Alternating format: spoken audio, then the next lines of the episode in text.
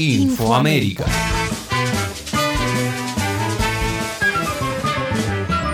En esta edición, asedio de la derecha peruana Castillo desemboca en suspensión de cumbre internacional. Brasil coloca a su candidato al frente del Banco Interamericano de Desarrollo.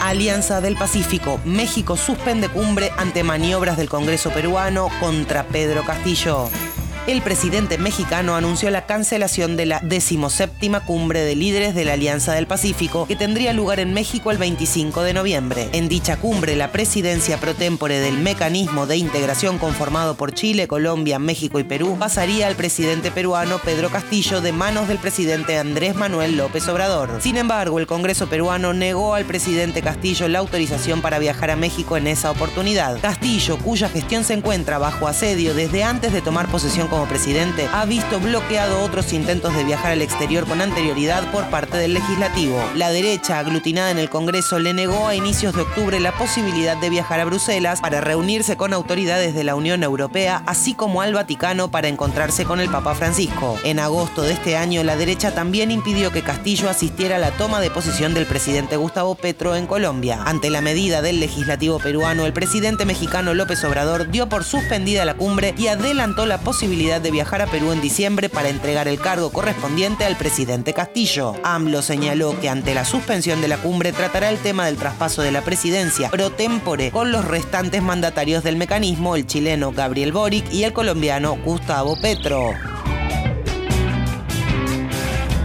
América. El postulante brasileño queda al frente del BID.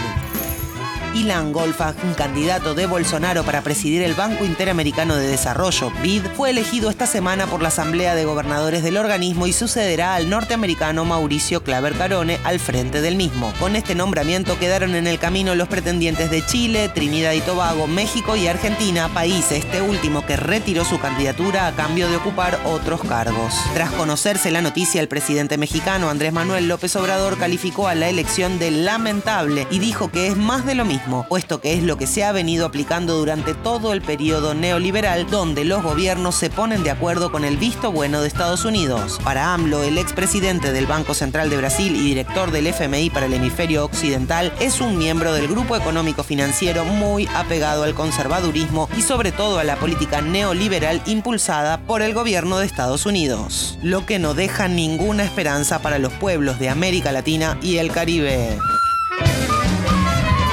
Infoamérica.